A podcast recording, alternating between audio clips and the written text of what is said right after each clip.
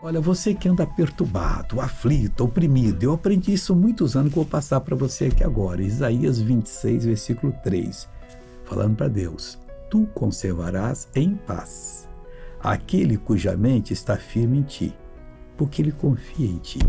Quantas vezes na vida eu falei isso para Deus: Deus, a situação está difícil, eu não estou sabendo o que fazer, mas o Senhor vai me, vai me conservar em paz, porque eu confio no Senhor e tu sabes disso e veio a resposta de Deus.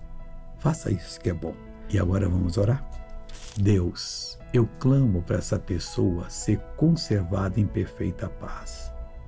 Talvez alguns precisem ser libertados agora, que ainda não são.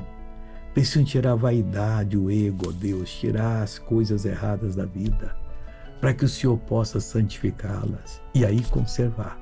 Em qualquer batalha, elas vão ser bem-sucedidas eu uno a minha fé com a sua e digo: mal, sai dessa vida, em nome de Jesus. Amém.